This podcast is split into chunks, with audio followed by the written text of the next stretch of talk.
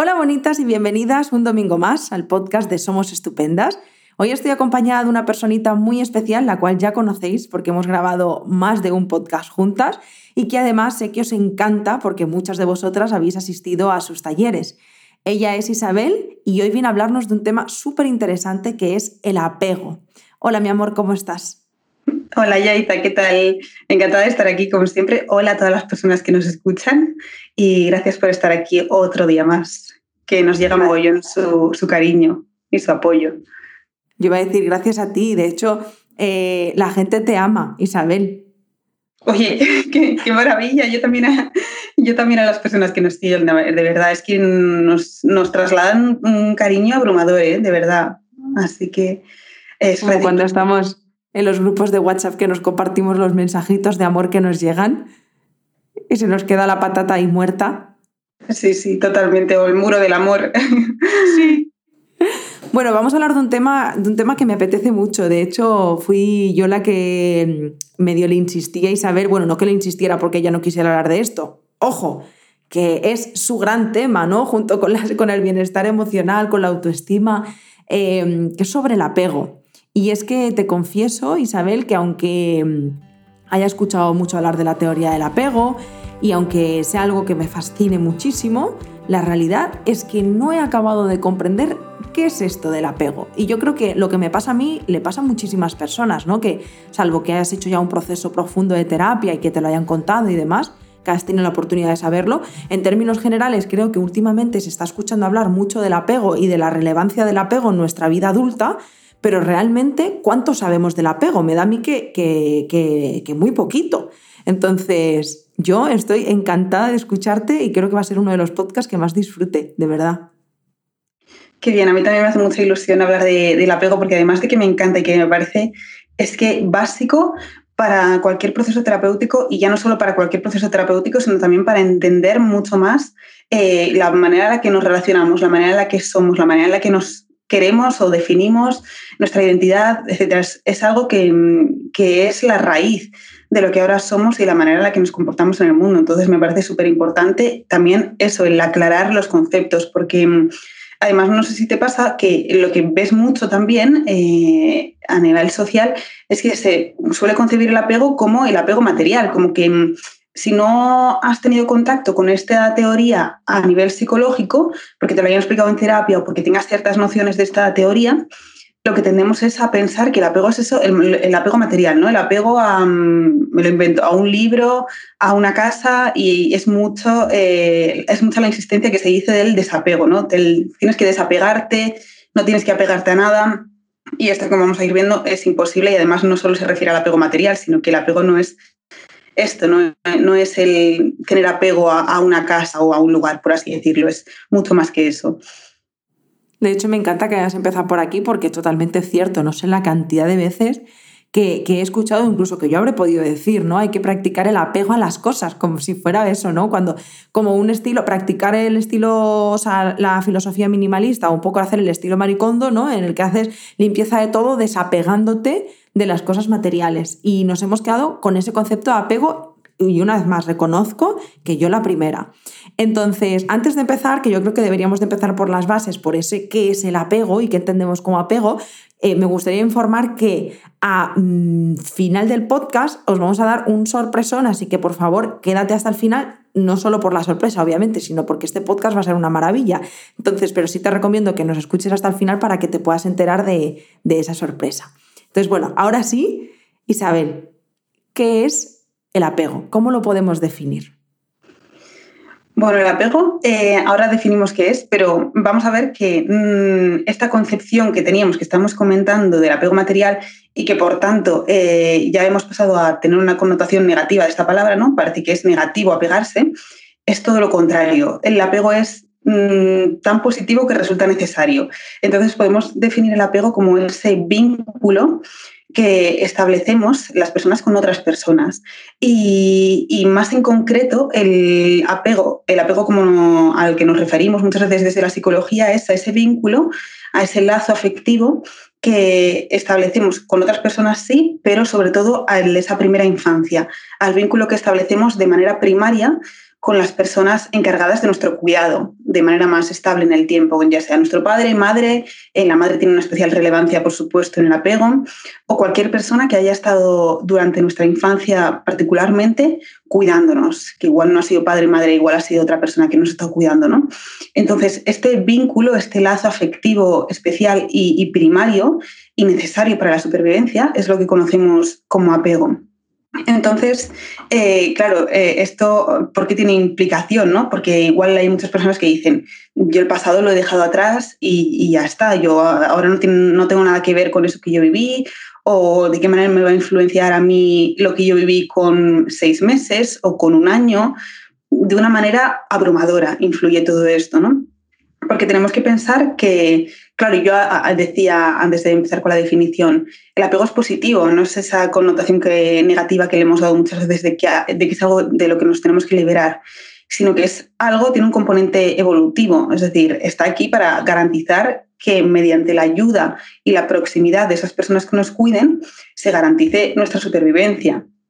Y, y es positivo en la medida en que, claro, nosotros no somos nosotras no somos como, un, como una serpiente que da a luz a, sus hijos, hijas y ya se pueden desenvolver eh, con autonomía. Las personas y en general los mamíferos em, dependen de manera eh, completa de que exista otra persona que asegure sus cuidados, asegure sus necesidades y garantice que esas necesidades queden cubiertas. Entonces, claro, Ahora igual sí que somos más independientes cuando somos adultas, eh, adultos, ¿no?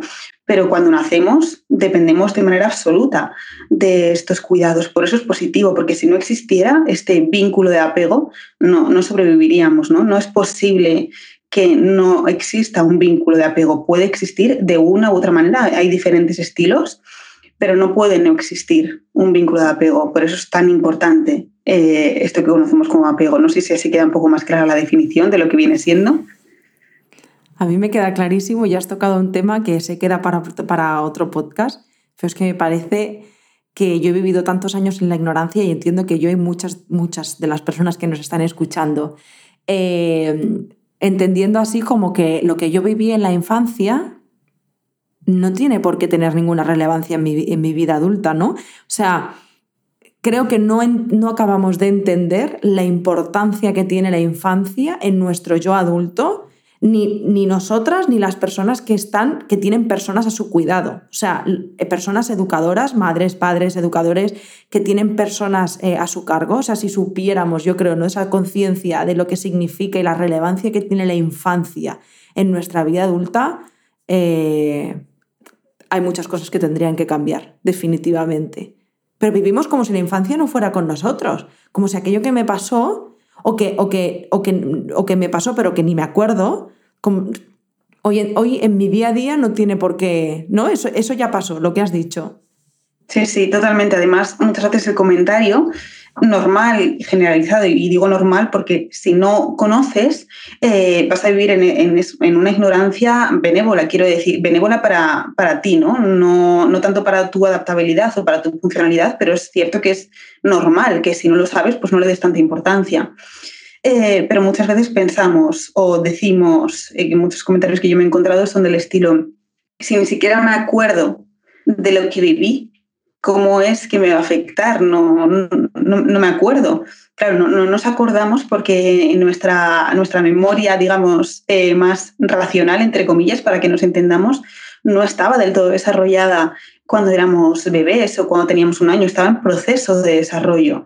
Pero previa a esa memoria racional, entre comillas, por llamarla así, está nuestra memoria emocional que es una memoria que, se gesta se desarrolla eh, desde los primeros meses de vida, mucho antes. Entonces, esas experiencias eh, tempranas que vamos teniendo, de hecho, eh, hay evidencia de que este apego se desarrolla ya en el embarazo, con la madre se llama apego prenatal, luego se irá desarrollando a lo largo de los años, pero mm, pero por supuesto que estas experiencias se van quedando grabadas en nuestra memoria emocional y, estas primeras experiencias, estas experiencias tempranas que tengamos con las figuras de cuidado, con nuestros cuidadores, cuidadoras primarios, primarias, van a mm, favorecer que, vayamos, mm, digamos, eh, creando unas representaciones del mundo, es decir, nos vayamos haciendo una idea de cómo es el mundo, de cómo son las relaciones con los demás, de cómo mm, nos tenemos que cuidar o cómo nos tenemos que valorar en función de cómo otras personas me estén valorando, cómo otras, otras personas me estén cuidando.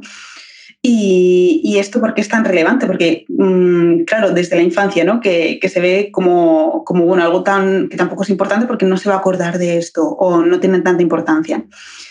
Cuando somos bebés, pero es que desde el primer momento en el que somos bebés, nuestras necesidades no son solo las fisiológicas, no son solo el comer, la higiene o el descanso estas son algunas de nuestras necesidades, pero necesidades tan importantes como esas son las de la seguridad, la protección, la cercanía, el cariño, que nos han de trasladar las personas que nos cuidan. Y no un día y ya está, sino de manera consistente, de manera estable en el tiempo. Y, estas son necesidades que como humanos eh, tenemos siempre, pero claro, en ese primer momento no nos las podemos dar, administrar a nosotras, a nosotros mismos, ¿no?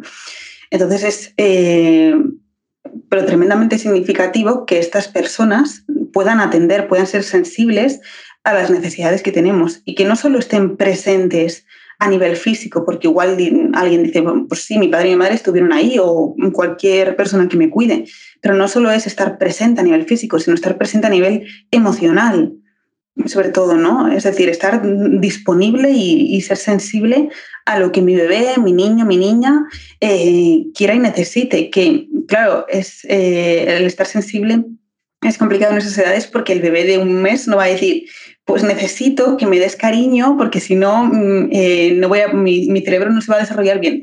no, no, no. Primero porque no habla y segundo porque no es consciente casi de, de lo que necesita, ¿no?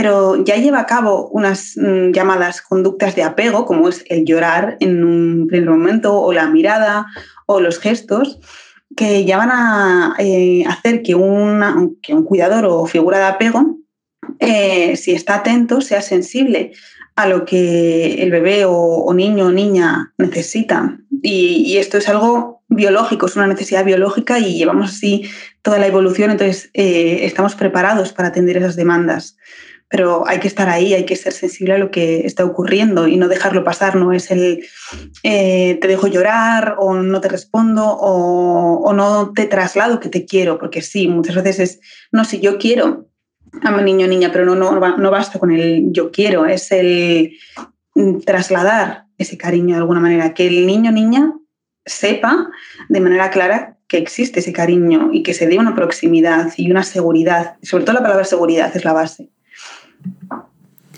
Estoy escuchando, Isabel, y, se, me, emociona, porque realmente no puedo parar de pensar en la cantidad de contenido que, de, personas que, leo en Internet, por no hablar de las personas de mi entorno, que todavía seguimos con teorías eh, absurdas como cuando los niños lloran hay que dejarlos llorar para que no se malacostumbren, eh, hay que dejarlos solo para que no se malacostumbren a los brazos.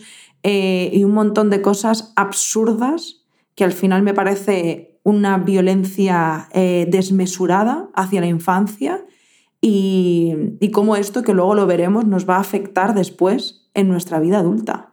O sea, me parece de verdad un, atentado social. O sea, es que además es que la infancia es algo que, me, que me, toca mucho, que me, que me duele mucho y, que, y que sobre todo, fíjate, ya no es solo por el hecho de que yo sufriera abusos, es que cuando haces un proceso de terapia y empiezas con el, todo lo que ha significado la infancia para ti, la relevancia que ha tenido en tantísimos aspectos de tu vida, piensas, ¿cómo, cómo alguien puede violentar la infancia? Y entendemos como violencia un tortazo o cosas como muy traumáticas y muy violentas, pero es que esto de lo que estamos hablando, el no atender esas necesidades primarias, ese cariño, ese afecto, ese te cojo en brazos todo el día si hace falta porque es lo que necesita, ya es violencia. O sea, ya me parece violento. Entonces, qué necesario hablar de esto. Porque está tan invisibilizado, Isabel, no sé si a ti si lo, si lo ves en tu entorno, pero en términos generales, esto es algo que todavía falta, falta que, que se integre en la sociedad. Totalmente. De hecho, yo creo que eh, y bueno, en mi, en mi, opinión y en base a la ciencia, el hecho de que habláramos más de, esto podría prevenir muchísimos problemas eh, psicológicos y, de todo tipo, incluso muchísimas enfermedades físicas que están asociadas a esa somatización eh, provocada por la disociación, por, e, por, esa mm, desconexión entre cuerpo y mente en aquellas personas que han vivido pues, más experiencias traumáticas, ¿no? Pero es lo que tú dices, que no se necesita eh, una experiencia traumática para que haya problemas eh, con el apego, para que haya problemas futuros en base a ese estilo de apego desorganizado o, mm, o caótico, sino que el hecho de, ser un cuidador o cuidadora frío que actúe desde, desde, esa distancia emocional, que igual está presente, pero no responda a esas necesidades de seguridad o de protección o de cariño, también eh, va a ser devastador para ese, para ese niño o niña. Y aquí quiero puntualizar porque tú decías, esto es algo que remueve.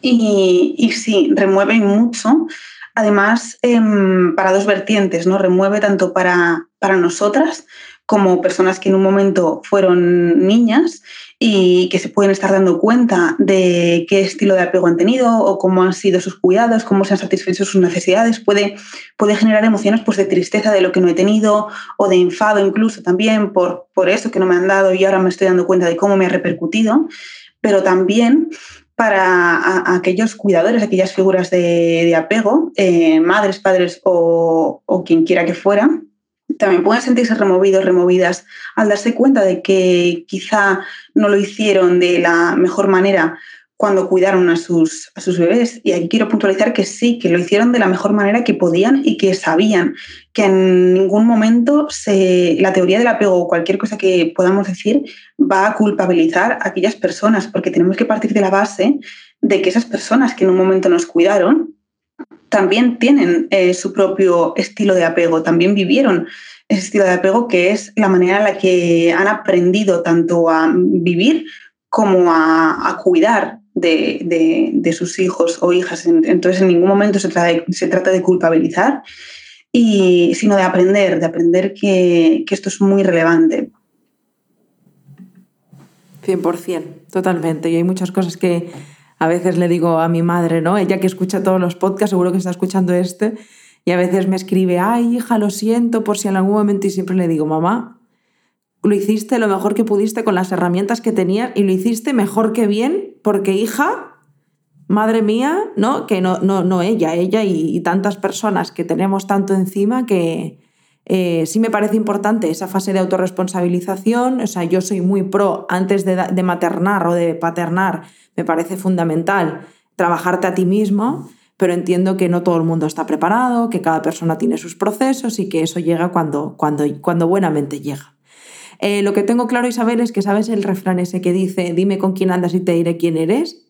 Eh, esto sería, dime cómo fue tu infancia y te diré cómo te comportas o algo así, ¿no? Es un poco, hay que volver a, la infancia para entender muchas cosas de la, de la edad adulta. Entonces, ¿qué te parece antes que has dicho que había como diferentes tipos de apego? ¿Te parece si los nombramos en plan qué, qué, tipos de apego eh, nos podemos encontrar? Claro, sí, porque igual las personas que lo estén escuchando dicen, bien, vale, pero ¿de qué estáis hablando un poco? ¿Cuáles son estos tipos eh, de apego? Bueno, si decíamos que, el apego eh, tiene una clara implicación en la seguridad que percibimos en el entorno, ¿no? de lo que se trata, la función básica de este vínculo de apego es establecer una base segura para el bebé, para el niño o niña, y que, que este niño o niña pueda percibir que el entorno que le rodea es seguro, que, que van a existir unas personas que en caso de que lo necesiten van a estar ahí para consolarle, para ser su refugio seguro, que puede explorar una vez que puede gatear o que empieza a andar eh, con seguridad, sin, sin, temor a que nada pueda ocurrir o que si algo mal ocurre van a responder a mis necesidades, porque yo me lo han ido demostrando con el paso del tiempo, ¿no? Tengo esa expectativa de que van a atender lo que yo necesito. Entonces, esta sería la, base segura, segura ideal, eh, consecuencia de un apego seguro. Entonces, aquí ya vemos como el primer eh, tipo de apego.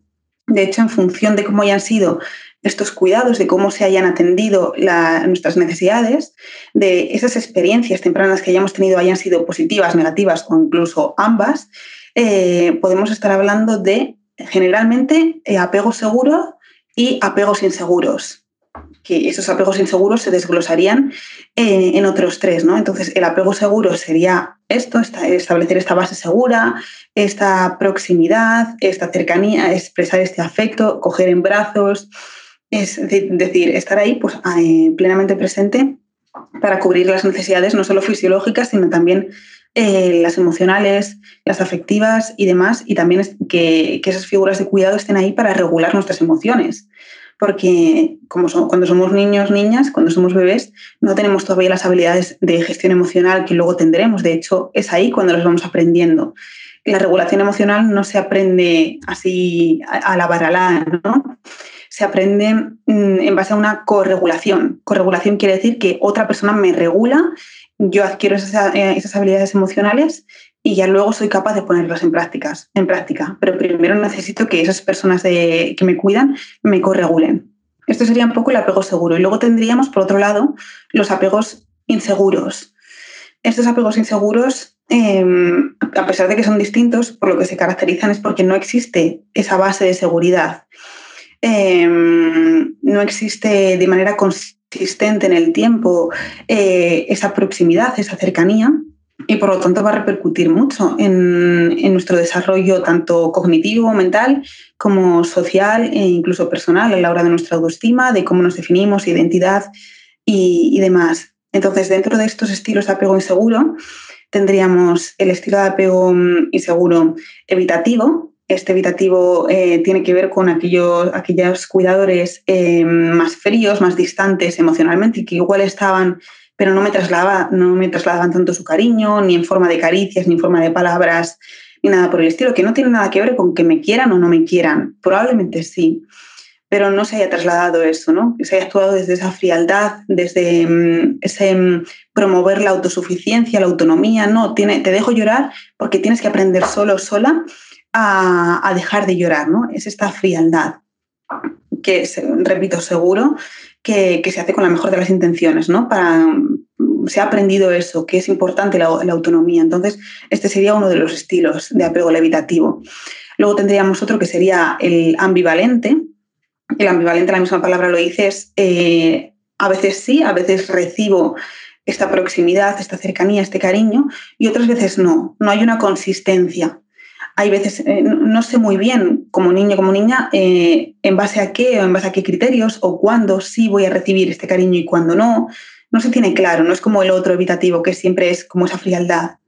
El ambivalente es esa, angustia, ¿no? Eh, esa sensación de incertidumbre.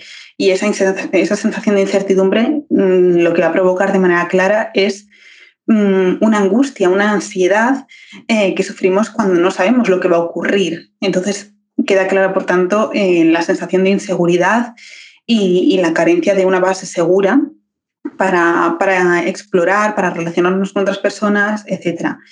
Y, luego el último de los estilos de apego inseguro sería el desorganizado. Y, y, este desorganizado ya viene más de la mano de experiencias traumáticas, experiencias de maltrato, de abandono tanto físico como emocional, Em, problemas psicológicos que hubiera en casa que han repercutido sobre mi crianza. Entonces, claro, en estos ambientes, eh, el mismo espacio que es el propio para garantizar mi seguridad, eh, el mismo espacio que es mi hogar, que se supone que es mi hogar y mi refugio, está siendo al mismo tiempo pues, e, ese lugar eh, en el que siento amenaza, en el que siento peligro, en el que no siento absolutamente nada de inseguridad. Por eso se llama desorganizado, porque hay, una, hay un caos completo en, la, en la mente y en, y en el corazón de niño o niña que también se va a, a, representar en un futuro, en un estilo de apego futuro, pues mm, caracterizado por estas por estos patrones ¿no? de conducta más inestable, más caótica, no sé regular mis emociones, no sé muy bien gestionarme eh, y relacionarme con otras personas. Y, y esos serían un poco los estilos de apego. Entonces, claro, vemos que en función de cómo hayan sido esos cuidados o cómo me hayan respondido y, cómo me hayan atendido y cuidado, en definitiva, en esa primera infancia, en esas experiencias tempranas, va a influir en, esa visión que yo tengo del mundo, de cómo pienso que es el mundo, si es un lugar seguro, si es un lugar hostil, cómo es el mundo. También en la forma en la que yo me relaciono con las demás personas.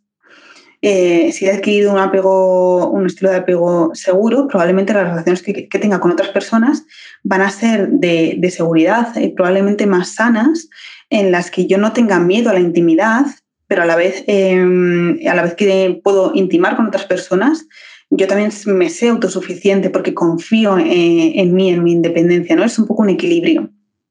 Y también eh, va a influir el estilo de apego en la visión que tenemos de nosotras mismas, de nosotros mismos.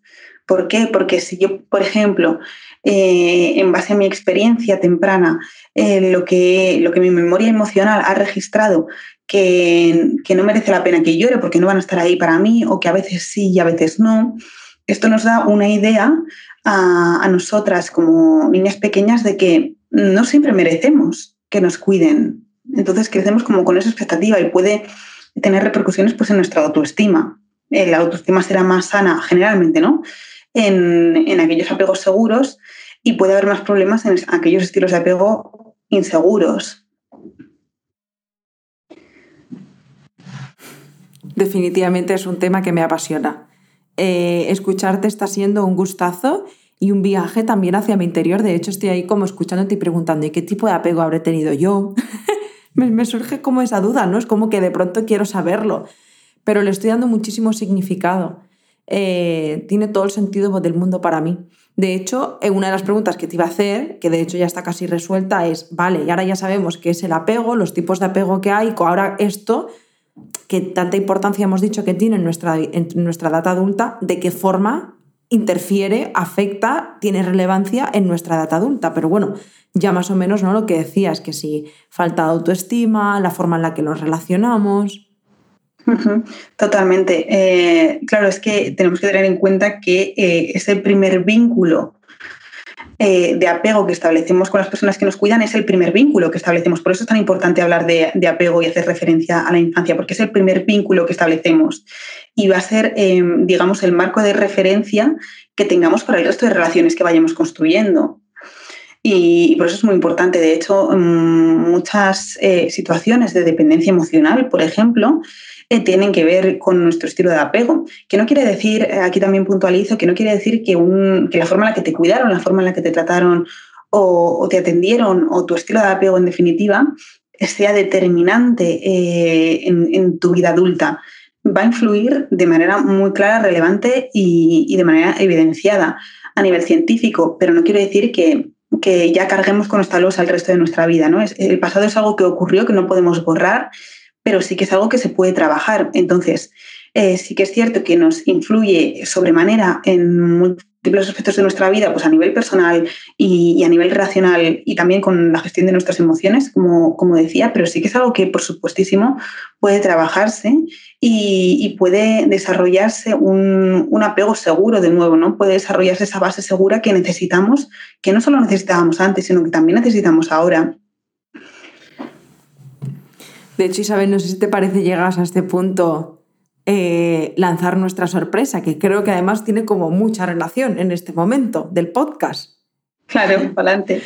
Bueno, si nos estáis escuchando y el tema del apego es algo que te está llamando, te está tocando especialmente la fibra, como me está pasando a mí, y que incluso te gustaría saber, no, ostras, qué tipo de apego tendré yo, eh, entender también, como decía antes Isabel, eh, por qué te estás relacionando así o incluso por qué estás gestionando así tus emociones, todo lo que te está pasando ahora en tu vida adulta, vamos a encontrar un poco esa raíz, ¿no? El, entender desde dónde viene y, de qué me está sirviendo y cómo puedo transformarlo.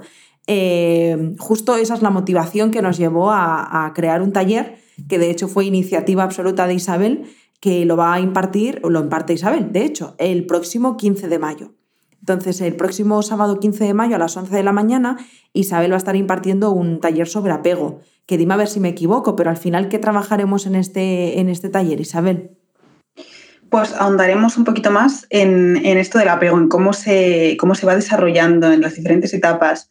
Eh, los diferentes estilos de apego los veremos, mm, claro, de manera mucho más profunda, tanto en cómo fueron en aquel pasado y en cómo nos influyen en las diferentes esferas de nuestra vida en la actualidad en situaciones, pues como decía, de dependencia emocional, de miedo al compromiso, de miedo a la intimidad, de esa sensación de me agobio y me voy, ese típico ghosting a que puede, a que puede venir.